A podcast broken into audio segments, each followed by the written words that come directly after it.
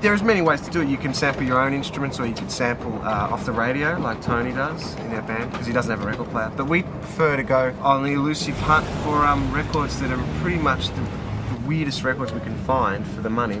Really looking for something that we know will be sampleable because of its um, sp- sparseness to it. Usually, you'll start off with a rhythm, say a string rhythm that might be la la la la la la. la, la, la. They get always singing harmonies and often with breakdowns, so they and like loop it. People think it's simple sampling, but you really have to listen to records in a whole different way. Track 17. Der Musikpodcast von Albert Koch und Christopher Hunold. Reviews, Features und die besten Tracks als Playlist. Hi und hallo, ihr hört Track 17, den Musikpodcast von und mit Musikjournalist Albert Koch. Hi Albert. Hallo Christopher. Und mir Christopher Hunold. Wir sprechen einmal im Monat über fünf neue Platten, die wir empfehlen möchten oder in Features allgemein über alles, was es äh, zur Musik zu berichten gibt. In der letzten Folge haben wir zum Beispiel eine ja relativ offene Fragerunde gehabt. Ihr könnt uns Fragen stellen unter info at track17podcast.de und ähm, ja, uns irgendwie Themenvorschläge geben, vielleicht auch Vorschläge für Gästinnen oder eben so kleine Sachen, die wir hier mal besprechen könnten oder ähm, was wir vielleicht für eine Meinung zu Thema XY haben. Das könnt ihr machen und das machen wir demnächst dann auch wieder in einem Feature. Heute hört ihr eine ganz reguläre Folge, die 23. Das heißt, wir sprechen heute über fünf Alben und wir haben ja zuletzt, das kann man glaube ich so sagen, äh, korrigiere mich, wenn ich falsch liege, Albert, aber wir hatten noch ein paar, sage ich mal, der etwas größeren Namen unserer Bubble irgendwie am Start, oder? Mhm. Und heute machen wir das mal nicht so. Ähm, das hat sich eigentlich so ergeben. Also es ist nie so, dass wir das wirklich so, ähm, so planen, aber wir schicken uns dann immer unsere Vorschläge, was wollen wir dann irgendwie besprechen und ähm, welche Platten kommen gerade raus. Und irgendwie hat sich so angeboten, dass wir heute mal ich will es nicht zweite Reihe nennen, weil für uns ist es ja immer noch die erste Reihe, aber ich glaube, was so die Berichterstattung angeht, weil zum Beispiel haben wir ein Album in dieser Ausgabe, zu dem habe ich keine einzige Rezension gefunden. Und ähm, das ist immer schlechtes und gutes Zeichen zugleich, aber darüber sprechen wir dann nachher. Ich möchte jetzt als allererstes natürlich wieder wissen, was hast du zuletzt gehört? Ich habe zuletzt gehört ähm, den Soundtrack äh, des 1981er Films Christiane F., Wir Kinder vom Bahnhof Zoo, der komplett aus David Bowie Musik aus den Jahren 77 oder 76 bis 80 besteht, weil zurzeit äh, eine Neuverfilmungsserie auf Amazon Prime läuft, über die man äh, geteilter Meinung sein kann. Ich habe die gesehen und ich finde die, hm, weiß ich nicht. Da, da gibt es äh, diese Disco Sound in Berlin und ähm, der DJ, DJs waren damals hinter Wänden versteckt. Äh, der DJ ist der Superstar-DJ ähm, aus der Jetztzeit und es läuft halt Techno. Äh, mhm. 1976. Das ist halt, irgendwie kriege ich da Gänsehaut. Schrecklich. So ein bisschen das Tarantino-Ding auch, ne? Der dann in Django Unchained dann irgendwie Tupac laufen lässt oder so. Oder auch bei The Great Gatsby oder so, ne? Hat Bas Lerman doch auch irgendwie ja. neumodischen ähm, Krams auf den Teller gelegt. Naja, vielleicht gucke ich es mir irgendwann mal an. Aber der Soundtrack des äh, 81er-Films, äh, den hast du gehört, den findest du weiterhin gut. Der ist super. Ich habe zwei Sachen zuletzt gehört, ähm, die ich mir nicht in Erinnerung rufen wollte. Das ist falsch, weil ich glaube, ich kenne die Platten auswendig. Denn es gab zweimal Geburtstag zu feiern. Und zwar 2011, also jetzt vor kurzem, wir nehmen das jetzt Anfang März auf. Die Folge erscheint ja jetzt am 5. März. Ähm, vor ziemlich genau zehn Jahren erschien Underneath the Pine, das zweite Album von Toro y Moi. Kennst du das? Äh, ja, kenne ich sehr ähm, gut. Weil du es magst oder weil äh, du Albträume immer noch davon hast, zehn Jahre später? Ich mag's. Ich mag fast alles, bis auf so die letzten Sachen von ja. Torimo. Ich muss sagen, ich war 2010 doch sehr großer Fan von diesem äh, leicht chillwavigen Debütalbum, was er da rausgehauen hat und war aber völlig begeistert. Also irgendwie hat mich das komplett erwischt. Ein halbes Jahr später, Anfang 2011 eben kam das raus, was so ein sehr so ein sehr funky, souliges, so wahnsinnig warmes Album einfach ist und äh, How I Know ist einer der besten Songs überhaupt und wer nicht schreiend davonrennt, wenn irgendwie so ein halber Sonnenstrahl durch den Westflügel scheint, der braucht dieses Album. Und ähm, das ist auch die erste Platte gewesen, der ich damals sechs Sterne äh, geben musste, weil es nicht anders ging im, im ME. Also ich liebe das immer noch und es ist ein fantastisches Album und das hatte jetzt tatsächlich äh, zehnjähriges und äh, ich komme mir sehr alt vor. Bei der anderen Platte nicht unbedingt, weil ich die vor 20 Jahren noch nicht gehört habe. Die wurde nämlich jetzt 20 und zwar ist das so ein bisschen das so halb vergessene Post-Punk-Meisterwerk von der schottischen Band Life Without Buildings, die tatsächlich nur ein einziges Album zustande gebracht haben, weil die auch immer nur so halb wirklich eine Band gewesen sind und auch die Sängerin, also Sängerin vielleicht auch in Anführungszeichen, wenn man sich die Platte anhört, ähm, auch immer nicht so richtig Bock darauf hatte und irgendwie hat sich das sehr schnell auseinandergelebt. Äh, aber das ist eine mega, mega coole Platte. Die habe ich irgendwie so vor acht Jahren kennengelernt oder so. Da gab es dann irgendwie einen Repress mal. Hab mir das angehört und war sofort verknallt und seitdem liebe ich das Album heiß und innig und äh, die wurde jetzt tatsächlich 20 Jahre alt und es ist auch eine dieser Bands, die über merkwürdige Umwege, weil die, die, die TikTok-Wege, sage ich mal, sind unergründlich, tatsächlich so einen kleinen Hype über TikTok nochmal bekommen hat, was ich völlig absurd finde, ausgerechnet bei dieser Musik, ähm, war aber so, ist wirklich nochmal ein Thema für sich wert. Also Happy Birthday an Toru Imar und äh, Live Without Buildings.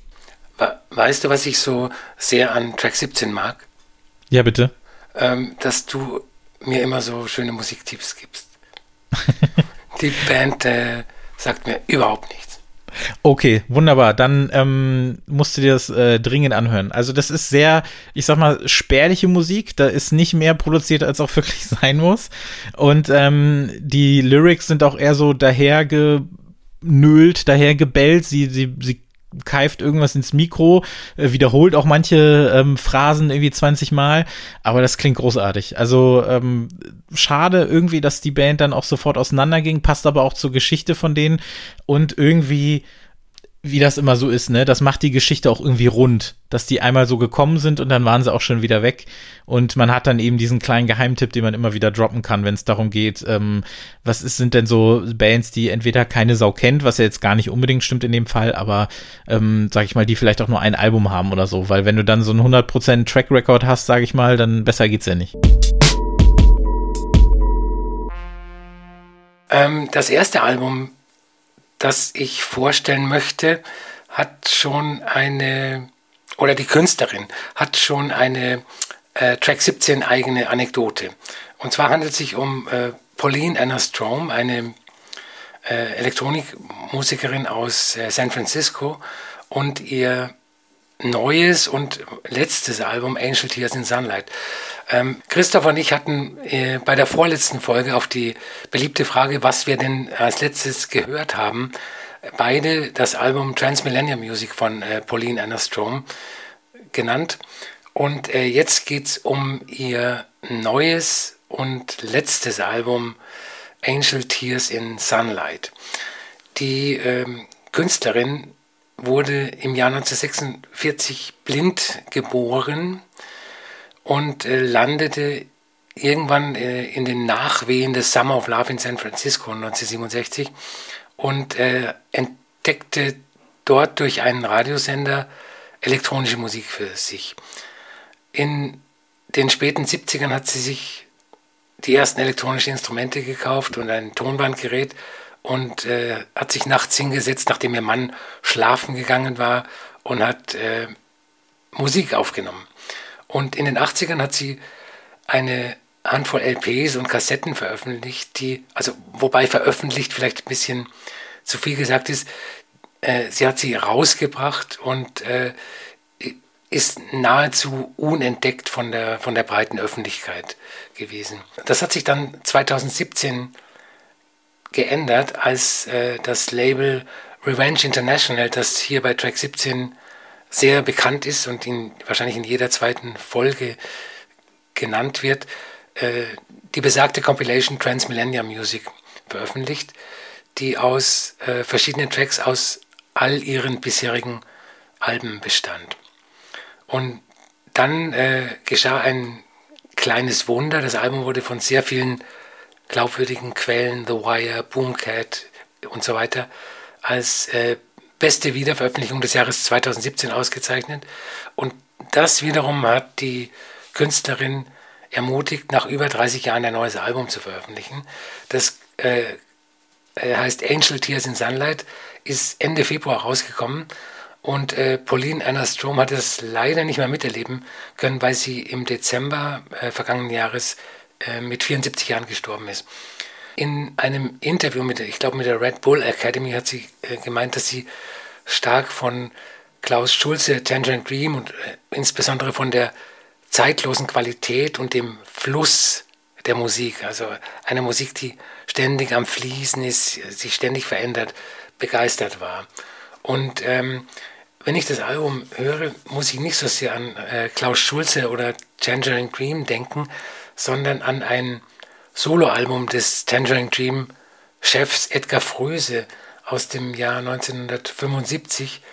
Das heißt Epsilon in Malaysian Pale. Und das ist so eine Art Ambient mit äh, großer Naturverbundenheit in den Sounds. Und ähm, das Album von äh, Pauline Anastrom ist eine sehr schöne Mischung eben aus Ambient, aus Space Music und ähm, New Age, in der sich für mich auch eine sehr starke Verbundenheit zur Natur heraushören lässt.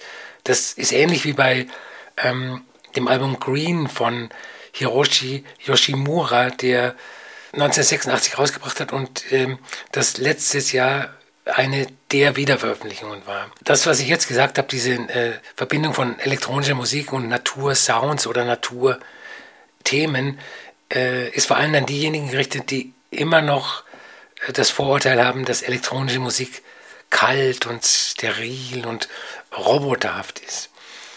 Genauso wie die Musik eben von Tangerine Dream ist auch die Musik von äh, Pauline Anna Strom zeitlos. Zeitlos in dem Sinn, dass sie weder modern noch unmodern ist. Sie ist eben keiner musikalischen Epoche der, der letzten 60 Popjahre eindeutig zuzuordnen. Das heißt, das Album kann, hätte 1975 veröffentlicht werden können oder eben jetzt 2021. Also ich finde es auf jeden Fall, dass, dass man muss das nochmal, also ich glaube, zwei Sachen muss man echt nochmal sagen. Also zum einen, ich habe mich immer gefragt auch und ich konnte da jetzt nicht so richtig eine Antwort darauf finden, wie sie letztlich Musik gemacht hat. Kannst du da ein bisschen was zu sagen? Also sie wurde ja blind geboren, das hattest du ja auch gesagt.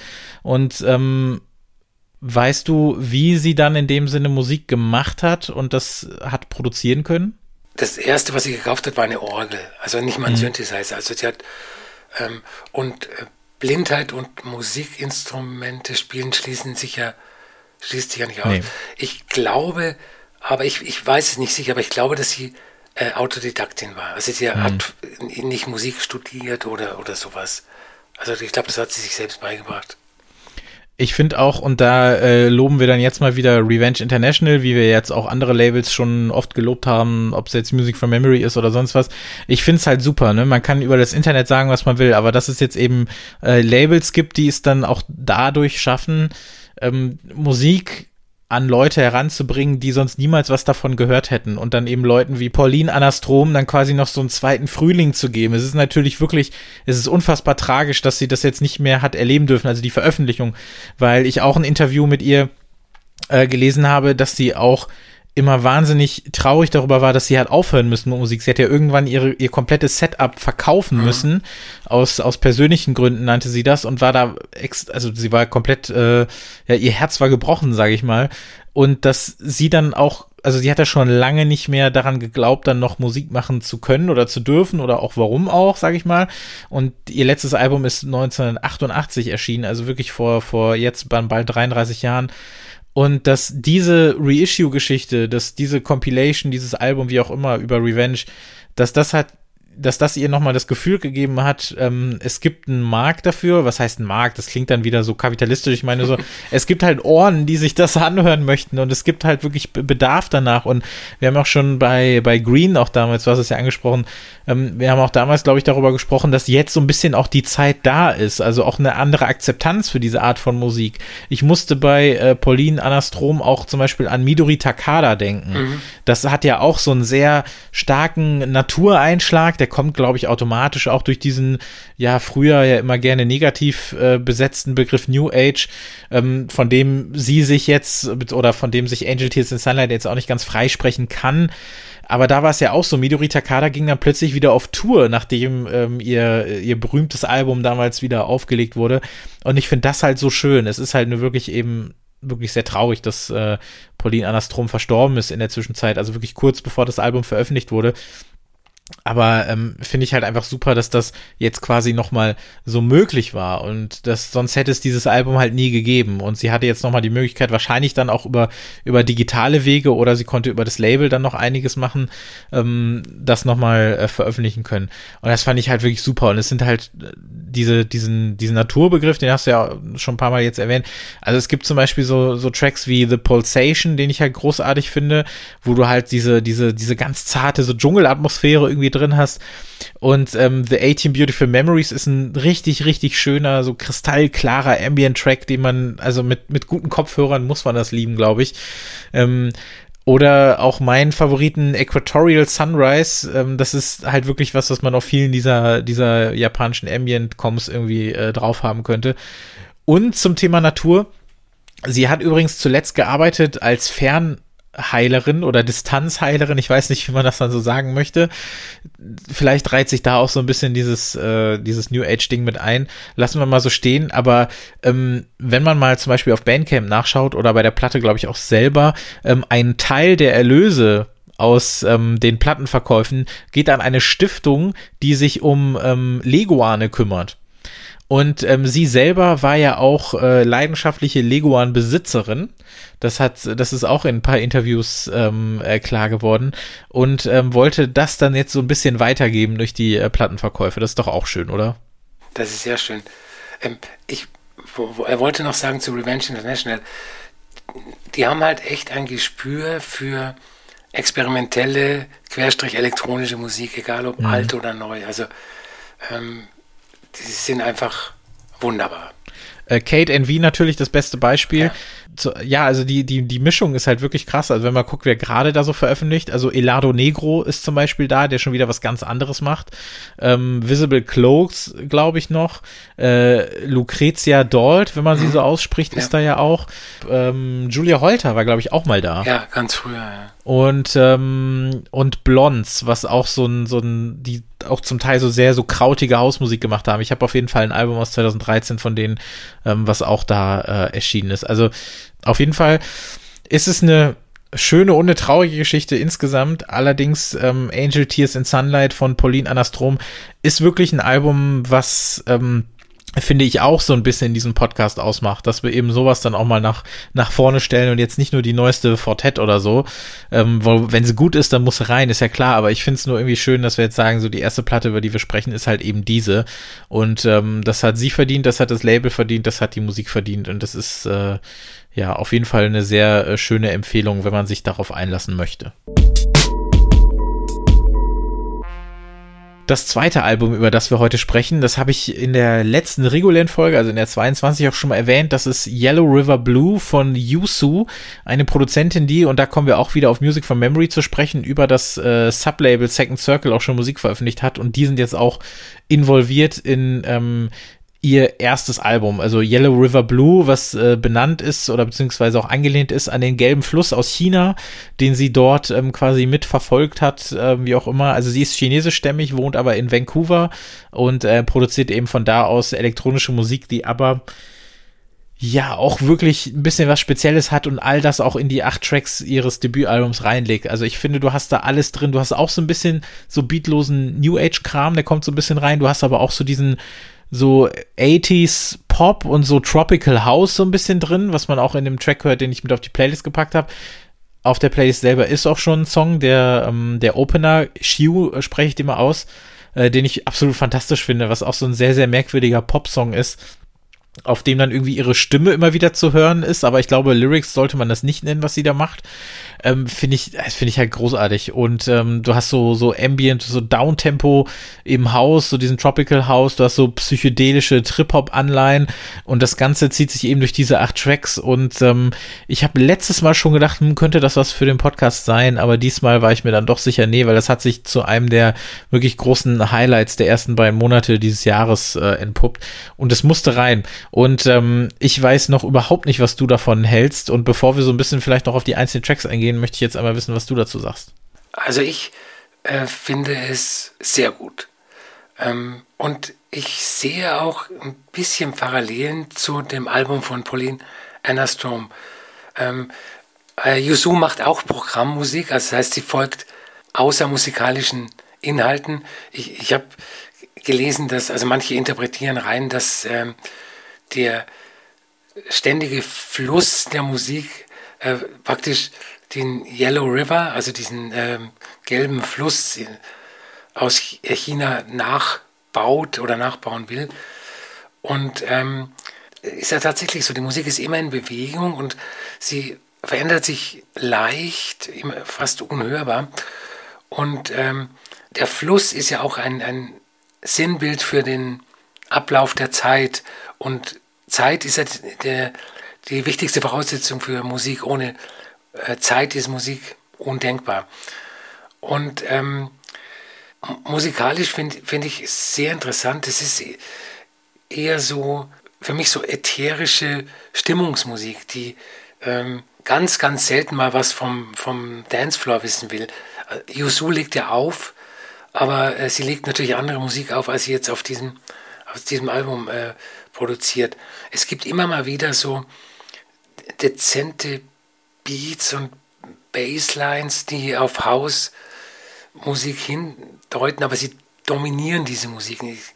Es ist aber auch auf der anderen Seite, äh, du hast schon erwähnt, dass es New Age-haft ist, aber es ist nicht nur reiner Schönklang, weil Yusu auch immer wieder so Ecken und Kanten einbaut in ihre Tracks. Da gibt es ähm, so oldschoolige Synthesizer-Effekte, Polyrhythmen, immer so ganz sanfte Veränderungen von, äh, vom Tempo. Aber es bleibt meistens natürlich im, im, im mittleren Downbeat-Bereich. Ja, da, da ist eine gute Überleitung, wenn wir dann auf die Tracks zu sprechen kommen, weil vor allem, ähm, also wie gesagt, Chew, der eh schon auf der, Play, auf der Playlist ist, ähm, ist so ein großes Highlight, ähm, wo ich auch finde, wo das so ein bisschen rauskommt. Also theoretisch kannst du das als House-Track bezeichnen, aber muss man nicht unbedingt, eben weil äh, weil sie das durch ihre Stimme und durch dieses Hin- und Herhopsende, das, das, das, das macht irgendwie so was, was komplett Eigenes irgendwie daraus. Und äh, zum Beispiel den Track äh, Melaleuca, wenn ich den mal so aussprechen kann, der ist jetzt mit auf der Playlist, der diesen scheppernden so 80s Drumbeat irgendwie hat, der manchmal so ein bisschen billig klingt. Dann mit diesem Tropical House Anstrich, was auch so ein bisschen tatsächlich zu Revenge International passt, wenn wir an Leute wie Maximilian Dunbar denken. Und das funktioniert einfach richtig gut. Und dann hast du zum Beispiel sowas wie Klein, und da habe ich, damit er jetzt auch einmal erwähnt wird, das ist für mich so ein, so ein Actress-Type-Beat. weil, also wirklich, weil das halt so ein runtergepitchter Track ist. Und ähm, ich habe die Vinyl noch nicht, weil meine Bestellung ist noch nicht angekommen, aber ich äh, habe mir die Platte bestellt.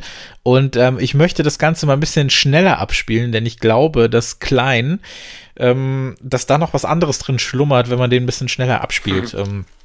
Finde ich aber großartig.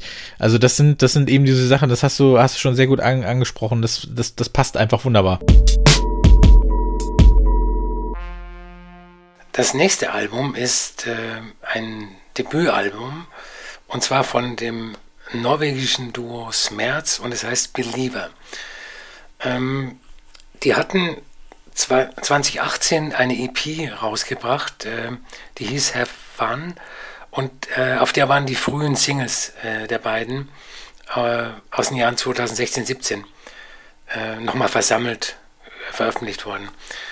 Ähm, es hat mich damals schon sehr begeistert. Mich auch. Und anknüpfend an unsere letzte irre, irreguläre Folge mit der Verknappung von Tonträgern, muss ich sagen, dass es mir nicht gelungen ist, äh, diese EP auf Vinyl zu kaufen. Die war überall, wo, also zumindest da, wo ich äh, nachgeguckt habe, äh, ausverkauft. Und äh, die heutigen Discogs-Preise, die schrecken mich eher davon ab, die zu kaufen. Äh, wie gesagt, Believer ist jetzt das Debütalbum. Man kann eigentlich schon sagen, dass es ähm, lange erwartet ist äh, von den beiden. Äh, Henriette Motzfeld und Katharina Stoltenberg, ähm, die in Dänemark in Kopenhagen sitzen, aber aus Norwegen. Was ich sehr typisch für junge elektronische Acts finde, ähm, das sehe ich auch bei Smerz, sie kümmern sich überhaupt nicht um irgendwelche Genrebegrenzungen und ähm, lassen ihre eigenen musikalischen Biografien und ihre eigenen musikalischen Vorlieben in die Musik mit einfließen. RB, Hip-Hop, Techno, vor allem zeitgenössische klassische Musik. Und was dabei rauskommt, ist natürlich nicht die reine Lehre, es ist kein Techno, es ist kein RB, es ist kein Hip-Hop und es ist keine zeitgenössische klassische Musik, sondern eine neue Art von Musik, die sich halt aus diesen verschiedenen Versatzstücken zusammensetzt. Und im, im Titeltrack ähm, ist das sehr gut nachzuhören. Der ist schon ein Techno-Track, dann hört man aber auch Streicher, Ambientflächen und der, Gesang ist eine Art von Rap. Also da kommen irgendwie fünf verschiedene Sachen zusammen. Und ähm, sie können aber auch das äh, krasse Gegenteil davon. Ich habe äh, für die Playlist Flashing ausgesucht. Das ist fast mhm. schon ein zu normaler Popsong in, in, in ihrem selbstgeschaffenen musikalischen Universum. Der, der Song ist großartig, aber er ist eigentlich der äh, kommerziellste, in Anführungszeichen, Song auf dem Album. Ähm, die überwiegende Atmosphäre ist dunkel, aber nicht Pulsschlag oder Aufschneid dunkel, sondern eher kontemplativ, nachdenklich dunkel. In dem Stück The Favorite äh, singt Henriette Motzfeld wie eine Opernsängerin. Das ist äh, fast astreiner Operngesang, wenn ich, äh, wenn ich das beurteilen kann. Und äh, ähm, sie hat auch Musik und Komposition studiert. Also auch das fließt in, in die Musik von Smerz ein. Und das alles trägt zu der sehr ungewöhnlichen Atmosphäre des Albums bei. Also ich brauche die EP gar nicht mehr äh, für 70 Euro auf Discogs kaufen. Mir reicht dieses Album. Und ähm, wenn ich eine Schublade fürs äh, Smerz finden sollte, und ich bin ja auch berufsbedingt ähm, für Schubladenfinden zuständig, dann würde ich sie eher der äh, modernen Avantgarde zuordnen als der gängigen elektronischen Musik. Also für mich eines der Highlight-Alben 2021 bisher. Es passiert ja nicht so häufig, aber ab und zu passiert es mal. Und zwar haben wir jetzt einen Dissens, was dieses Album angeht. Und ich hätte mir erhofft, dass es nicht so ist. Aber das ist ja auch in Ordnung, weil ähm, wir empfehlen ja hier gut und gerne immer wieder Musik und wir sind uns oft einig, weil wir ja auch einen ähnlichen Geschmack haben und wir auch ein bisschen voneinander wissen, was uns gefällt. Manche Sachen, die bringen wir ja auch, sage ich mal, mehr oder weniger zu zweit mit. Ähm, aber in dem Fall, ich wollte auch drüber sprechen, aber so richtig kickt mich das nicht, wenn ich ehrlich bin. Aber so ein paar Sachen, die ich ansprechen möchte, auf jeden Fall, die, äh, die sehr cool sind, sind zum Beispiel, du hast ja äh, Flashing erwähnt, das finde ich auch super, auch für die Playlist. Es gibt ja auch von den beiden eine Playlist auf Spotify, ähm, die heißt Believer World, was ja so ein bisschen in Kurzform ähm, die Einflüsse so widerspiegelt. Und es gibt da drauf den Track äh, Better Off Alone von Alice DJ. Kennst du den, kennst du den noch? Ähm, dazu haben wir uns ja ähm, auf Ibiza 99, da haben wir ja schon alles bewegt, was wir, äh, was wir dazu haben. Und wenn du den Song im Kopf hast und dann Flashing hörst, dann äh, fängst du langsam an, diese Punkte miteinander zu verbinden. Denn ähm, mach das mal. Also hör gleich nochmal diese furchtbar laute ähm, Synthline oder was auch immer das ist von, von Better Off Alone dir an. Dieses und dann hör nochmal Flashing und dann sag mir, dass du das nicht hörst, dass, äh, dass der Song den beeinflusst hat. Der ist nicht umsonst auf dieser Playlist. Also ähm, was ich dann schon wieder ganz cool finde, ähm, wenn sich da diese, sich da so ein Mischmasch aus, aus, ähm, aus Einflüssen irgendwie bildet. Ähm, finde auch allgemein, dass sich zum Beispiel, also es gibt ja immer noch auch Leute, die glaube ich behaupten, dass so Noise und Pop, das sind so angeblich so behauptete Extreme, die ja aber auch, finde ich, ohne Probleme zusammen unter die, die Decke springen dürften oder so. Das finde ich, immer super, wenn, wenn, wenn Popmusik das macht. Ähm, finde auch, dass das zum Beispiel in dem Titeltrack, den du auch angesprochen hast, der so, so harsche, Sophie-mäßige Elektronika irgendwie auch mitbringt, wo man auch, finde ich, wieder so den Einfluss immer hört. Ich habe das Gefühl, dass ich jetzt immer mehr auch darauf achte, wo, wo hört man Sophie so ein bisschen immer raus und ähm, dass es eben nicht nur diesen diesen spooky verschrobenen R&B oder sowas hat, der der so in Mode gewesen ist auch die letzten Jahre. Irgendwie ist das ganz cool, dass da auch dann äh, dass dann so Streichinstrumente, dass die irgendwie gesampelt werden, dass du dann quasi so die echten Quellen hast, dann wird das Ganze irgendwie noch künstlich heraufbeschworen. Ähm, ja, allgemein finde ich kann man sich so einen Track wie Believer auch auf zig Arten vorstellen, denkt dann aber, ich hätte ihn dann doch irgendwie ein bisschen anders gehabt. Ähm, manchmal hätte ich mir dann schon irgendwie gewünscht, was wäre es, wenn sie jetzt mal irgendwie Vollgas gegeben hätten, was klassische Popmusik angeht oder sowas. irgendwie ist mir das dann doch so ein bisschen zu wenig. Also ich finde zum Beispiel Rain ist so ein Track, den müsste ich irgendwie besser finden, mhm. als ich letztlich tue. Äh, Hester ist zum Beispiel so ein Track, der mir total auf, die, auf den Kicks geht. Irgendwie, ich weiß nicht. irgendwie finde ich, klar, du hast 16 Tracks und viel davon ist auch eher so Skit-Material und dann ist, fängt es, ich weiß nicht, manchmal kann ich damit viel anfangen, aber in dem Fall bin ich der Meinung, ich würde niemals 70 Euro für die EP ausgeben. Die fand ich aber großartig. Also gerade Have Fun und der Titeltrack und alles super. Großartige EP.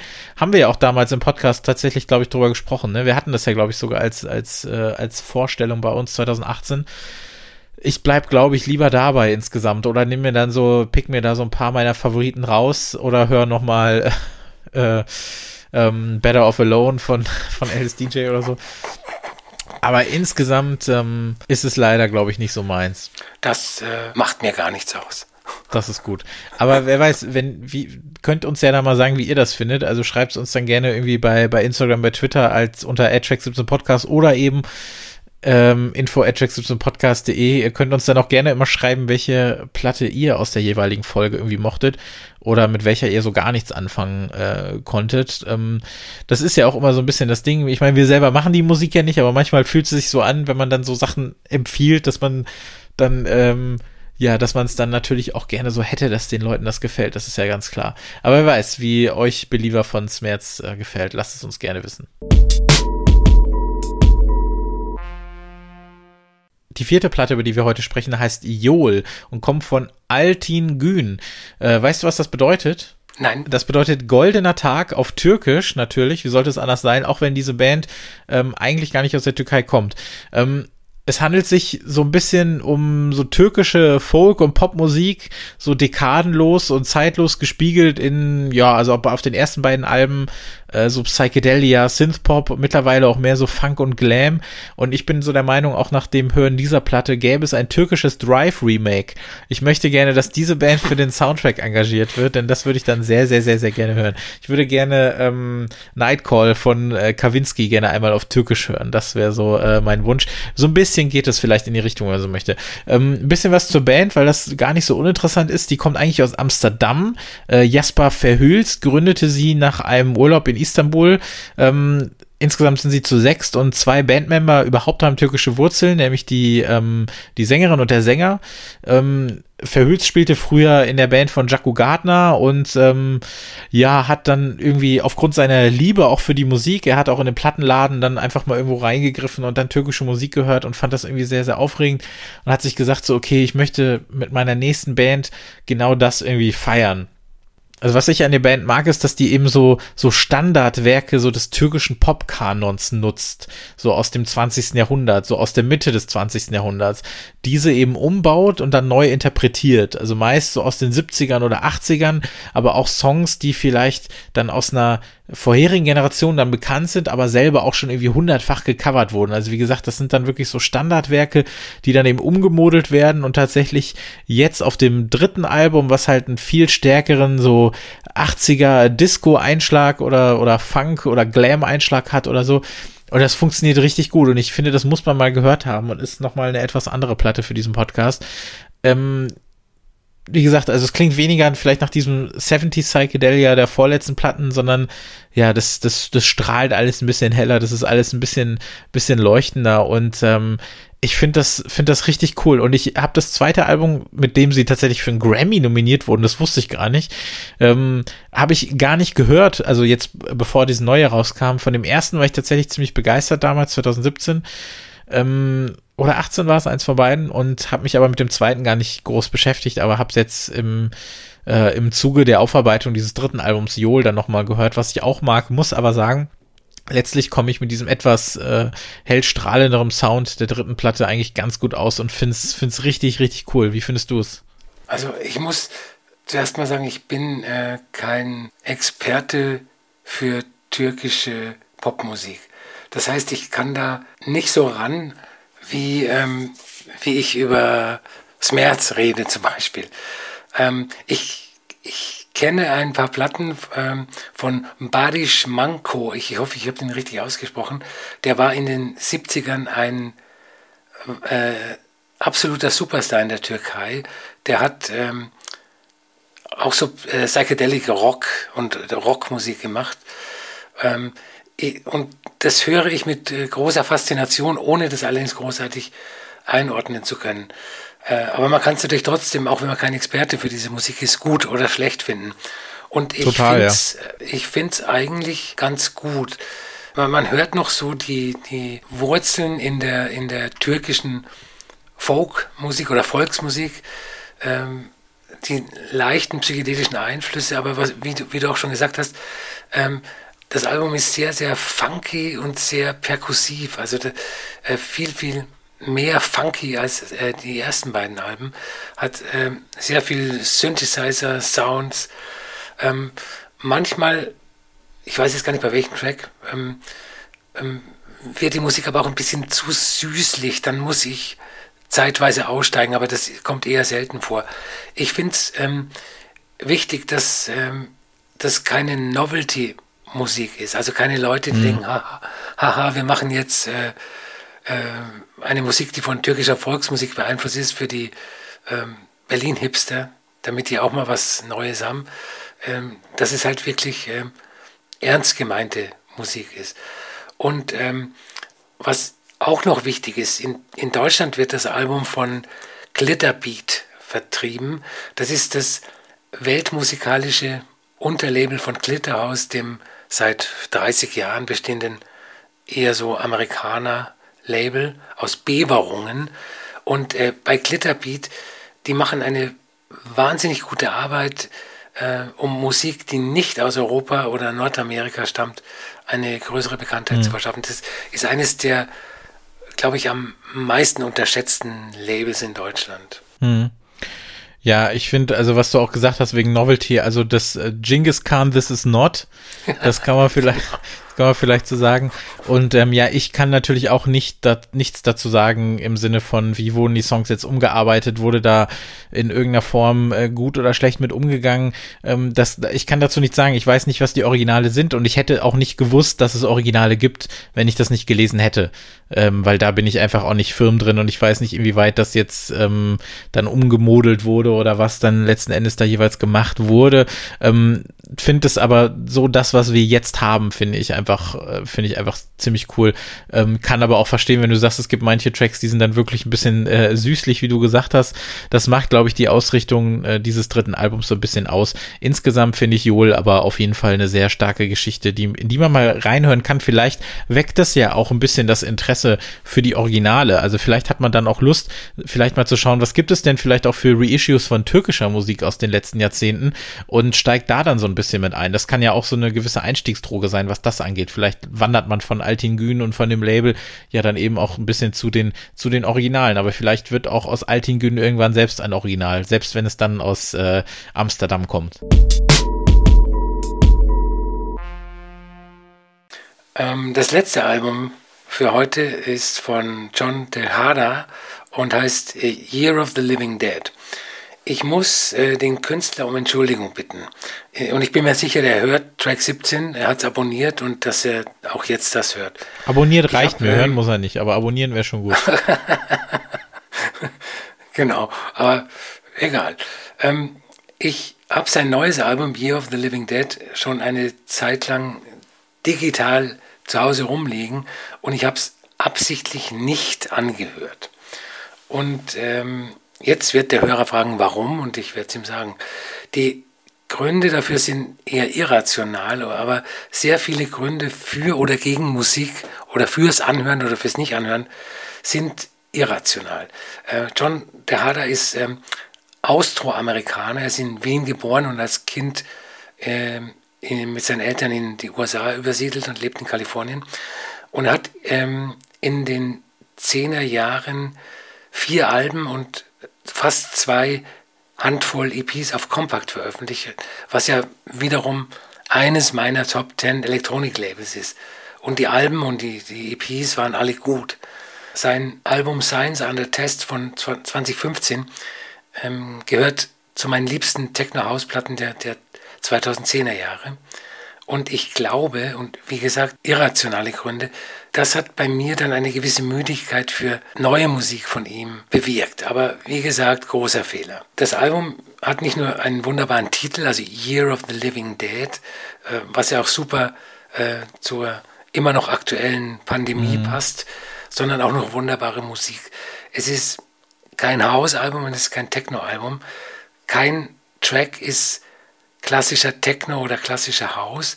Manche kommen dem zwar ziemlich nah, aber äh, nur wenn sie einen geraden Beat haben oder ein sonstiges genretypisches Element. Sie sind aber trotzdem anders, weil äh, Tejada mit äh, atypischen Sounds und Elementen arbeitet, die eher auf die, die britischen Bass-Nullerjahre verweisen, als auf die äh, noch weiter entfernte Vergangenheit von elektronischer Musik. Das fängt schon beim ersten Track an, The Haunting of Earth. Das ist ein Dub, der mit stolpernden Beats unterlegt ist. Äh, das erinnert fast ein bisschen an Dial-Musik, ähm, e-, ebenso wie mhm. Eidolon, der Track, der hat dieses dialhafte, mikrohausige. Ähm, ein, ein wunderbares Beispiel für diese Mischung aus, aus abstrakt trifft organisch ist Spectral Progressions, ähm, den Track, den ich für die Playlist ausgewählt habe. Da winkt die Avantgarde durch einen Soundnebel, der aus irgendwelchen Subbässen hochsteigt. Das ist ganz, ganz große Kunst. Geiler Satz übrigens. Die Avantgarde winkt durch, äh, durch einen Nebel und so, äh, großartig. Finde ich super. Vielen Dank. Ich muss nochmal äh, sorry sagen, John Terada, dass ich das nicht früher erkannt habe. Du sagst sorry, ich sag danke, weil ich habe das Album überhaupt nicht auf dem Schirm gehabt. Ähm, weißt du, was ich an Track 17 so mag? Dass man hier immer so schöne äh, Plattenempfehlungen bekommt, um vielleicht auch die Klammer mal zu schließen. Nee, ich habe, ähm, der Name sagt mir zwar was und ähm, ich habe dann auch mal geguckt, was hat er sonst so rausgebracht und mir ist da auch ein bisschen was wieder in Erinnerung äh, gekommen, weil letztlich, ich hätte, ich weiß nicht, ich glaube, ich hätte das Album gar nicht gehört, wenn ich da jetzt nicht über, über deine Empfehlung nochmal drauf gestoßen wäre. Das ist jetzt so eine typische, das ist so ein typischer Fall von, ähm, einer von uns ähm, möchte unbedingt dieses Album irgendwie noch mit in die Sendung bringen, weil Grund XY und der andere muss dann sagen, ob es ihm gefällt oder nicht. Und ähm, das ist in dem Fall gar keine so gemeinsame Entscheidung gewesen. Aber da bin ich echt dankbar für, weil das hat mir sehr gut gefallen. Das ist äh, right up my alley, wie der Franzose sagt. Also ich muss ähm, habe auch, es gab eine Zeit, da habe ich Kompaktalben, da habe ich wirklich alles gehört, was irgendwie auf Kompakt rauskam, so gefühlt zumindest. Und lass das so ein bisschen schleifen momentan, aber vielleicht ist das jetzt mal wieder so ein Anlass zu sagen, ähm, ja, da kommt doch, da kommt doch einiges raus, was man vielleicht eher auf dem Schirm haben sollte. Ähm, finde ich ganz cool. Ich finde diesen, diesen für mich zumindest so gefühlten Dub-Techno-Einschlag, den mag ich ganz gerne. Ähm, der dann auch so ein bisschen in dieses äh, Bassmusikige so reingeht. Ich kann mir die, die Platte auch ohne Kickdrum irgendwie vorstellen. Also ich habe auch das Gefühl, dass die nicht so die, die größte Rolle spielt. Ich weiß nicht, wie ich das sagen soll. Also es gibt zum Beispiel den Track, den ich richtig, richtig cool finde, Spectral Progressions und der setzt irgendwie gefühlt alle fünf Sekunden nochmal neu an. Da kommt dann immer wieder irgendwie der Beat nochmal so rein, aber der kommt nicht irgendwie weit. Also irgendwie, weiß nicht, weil er auch nicht die größte Rolle auf dieser Platte spielen soll irgendwie. Das mag ich so ganz gerne. Ich finde, äh, Echoes of Life ist auch so ein, ähm, so ein Track, der, der super gut funktioniert. Und dieses Unaufgeregte daran, das schätze ich irgendwie sehr. Also das ist was, was ich mir gerade einfach sehr, sehr gut anhören kann. Also ich glaube, meine Ohren sind gerade geeicht auf diese Art von, von so ähm, relativ unaufgeregten Dub-Techno, alles in Klammern jetzt gesetzt, was ich gerade gesagt habe. Äh, Finde ich richtig, richtig gut. Also das hat mir sehr gut gefallen. Ähm, findest du denn, dass das so ein bisschen in diese Dub-Techno-Ecke so reinpasst oder ist passiert dir dafür noch zu viel von, von anderem? Ähm, manche Tracks, also nicht das ganze Album, da, da passiert zu viel anderes. Also es ist, es ist kein Dub-Techno-Album. Aber wie gesagt, der, der Einstiegstrack, der ist eigentlich ein astreiner Dub-Techno-Track. So, und der letzte Part der Sendung ist ja wie immer, dass wir dann auch über unsere Playlist sprechen. Die heißt äh, Track 17 Playlist zum Podcast. Die gibt es auf Spotify und auf der gibt es zu jeder regulären Ausgabe eben 17 Songs, weil das so wunderschön zu unserem Namen passt. Und äh, da sind dann eben nicht nur Songs aus der aktuellen Folge beziehungsweise aus den Platten, über die wir sprechen, drin, sondern eben noch ein paar weitere. Denn ähm, das Ganze soll sich eben nicht nur auf die Alben oder Platten beschränken, über die wir hauptsächlich sprechen, sondern wir empfehlen auch noch ein bisschen mehr, denn es kommt halt einfach verdammt viel raus. Das heißt, wir haben jeweils einen Song aus jeder Platte, über die wir gesprochen haben und äh, wir beide haben noch ein bisschen was dazugepackt. Was gibt es bei dir denn noch Schönes? Ähm, bei mir gibt es einen Track vom neuen Album von Jimmy Edgar, das ich an sich ein bisschen durchwachsen finde. Aber dieser Track Curves, das ist der, der letzte Track auf dem Album, hm. der, ähm, der kickt richtig. Also den, den finde ich ziemlich gut. Dann habe ich ähm, was von der aktuellen äh, EP von äh, Cabaret Voltaire, den Industrial Helden, Billion Dollar heißt der. Und da bin ich eigentlich drauf gekommen, weil wir mhm. äh, neulich ja über diese Virtual Dreams äh, Compilation von ähm, Music from Memory gesprochen haben und da auch ein Track von Richard äh, H. Kirk drauf ist, dem Chef oder jetzt mittlerweile einzigen Mitglied von äh, Cabaret Voltaire. Und das hat mich bewogen, das Album vom vergangenen Jahr, das ich absichtlich ignoriert habe, anzuhören und es dann doch ganz gut zu finden und äh, die neue EP, die letzte Woche erschienen ist, auch ganz gut zu finden und diesen Track draufzunehmen. Äh, dann habe ich noch ähm, einen neuen äh, Track von Emika, The Anti-Universe. Äh, die ist sehr, sehr ähm, produktiv in letzter Zeit. Das ist ein seltsamer Techno-Track, von dem ich noch nicht ganz genau weiß, was ich halten soll. Er fasziniert mich, aber ich hm, bin mir noch nicht sicher. Und in eine ähnlich äh, neusige Richtung äh, geht der Track Racken, wenn ich ihn richtig ausspreche, ich kann kein Finnisch, äh, von Vladislav Delay. Das ist ein schönes Stück Ambient Noise. Äh, den kenne ich tatsächlich noch nicht. Ähm, den Song von Emika, ja, den habe ich gehört, da bin ich auch noch nicht ganz, äh, weiß ich auch noch nicht ganz, was ich davon halten soll. Aber da er jetzt auf der Playlist ist, kann ich mir den ja jetzt einfach jeden Tag tausendmal anhören. Und das macht ihr bitte auch alle das da zu Hause. Nee, ähm, ganz cool, ja. Ähm, bei mir gibt's noch ein bisschen was und zwar von ah, es ist so fürchterlich. Ich, ich will das alles nicht aussprechen, aber den Mann schreibt man Q-O-Q-E-Q-A. Quoque-Qua, was auch immer, ich weiß es nicht, wirklich nicht. Alles groß geschrieben, also man muss es wahrscheinlich auch brüllen und spucken, keine Ahnung. Ich habe letztens aber eine ähm, über NTS ähm, eine sehr schöne Radiofolge gehört, in der es so ein bisschen auch um neuere Bassgeschichten geht oder so, auch so ein bisschen mehr in so, so dreckigere ähm, äh, Grime-Geschichten. Und da ist mir der Typ über den Weg gelaufen, äh, Quoquiqua, wie auch immer man ihn ausspricht, äh, mit einem Track, der genauso heißt wie er. Er macht es uns wirklich nicht einfach. Den finde ich aber super und das Album ist auch ganz gut geworden. Ähm, den Track könnt ihr euch mal anhören. Dann gibt es noch auf Knickelhüß, ich glaube, das ist ein niederländisches Label, so Schweizer No Wave Cold Wave Quatsch von einer Band, die heißt Remur. Den Track äh, Dematur finde ich super. Ist ein richtig cooles Album. Hatte ich auch kurz auf dem Zettel für diese Folge. Ähm, dann gibt's noch auf Büro B, die wir ja auch ganz gerne haben, hier äh, Fenster zur Straße von Conny Frisch auf, was so, so merkwürdiger, experimenteller, so Dada-Pop ist oder so. Ich könnte mir vorstellen, dass dir das auch zusagt. Dann gibt es von äh, Octo Octa Goddess Calling aus ihrer neuen EP, die ist großartig geworden. Das ist der erste Track darauf. Und ähm, es gibt Nobody von Kushi. Und zwar im, wir hatten sie ja vorhin einmal kurz im Kate NV Remix, ähm, die auch eben als Remixerin äh, tätig ist. Und der hat mir so gut gefallen, dass ich mir dachte, so darf sie auch nochmal mit auf die Playlist. Und ein meiner Songs des bisherigen Jahres, den finde ich, das ist so eine richtig, richtig so ein geiles Gemisch irgendwie so aus Rap, Post-Punk, Punk, wie auch immer, ich weiß es nicht genau. Wooloo nennt er sich und der Track heißt South und der muss mit auf die Playlist, der ist großartig. Wenn da irgendwie ähm, eine neue Platte rauskommt, dann äh, glaube ich, muss das hier auch einmal im Podcast erwähnt werden. Also South von Wulu, großartiger Track auf jeden Fall. Der ist, äh, das ist meinerseits noch dabei. Das könnt ihr euch, wie gesagt, komplett anhören, inklusive dieser Folge auch auf der Playlist, Track 17 Playlist zum Podcast. Und ähm, wie schon anfangs erwähnt, Fragen stellen könnt ihr uns oder Themenvorschläge, auch so kleinere Rubrikenvorschläge, wie auch immer, könnt ihr uns stellen unter info at track17podcast.de oder unter at track17podcast auf Instagram und Twitter. Albert, dich gibt es als at the, the Albert auf Instagram und Twitter und du postest auf Instagram äh, weiter Platten und ich habe dich dieses Mal noch gar nicht gefragt, wie sieht's denn umzugstechnisch eigentlich mittlerweile aus? Sind, sind noch ein paar Kisten bei dir? Es sind noch ein paar Kisten bei mir, aber ich glaube, dass ich in der nächsten regulären Folge gute Nachrichten verkünden kann.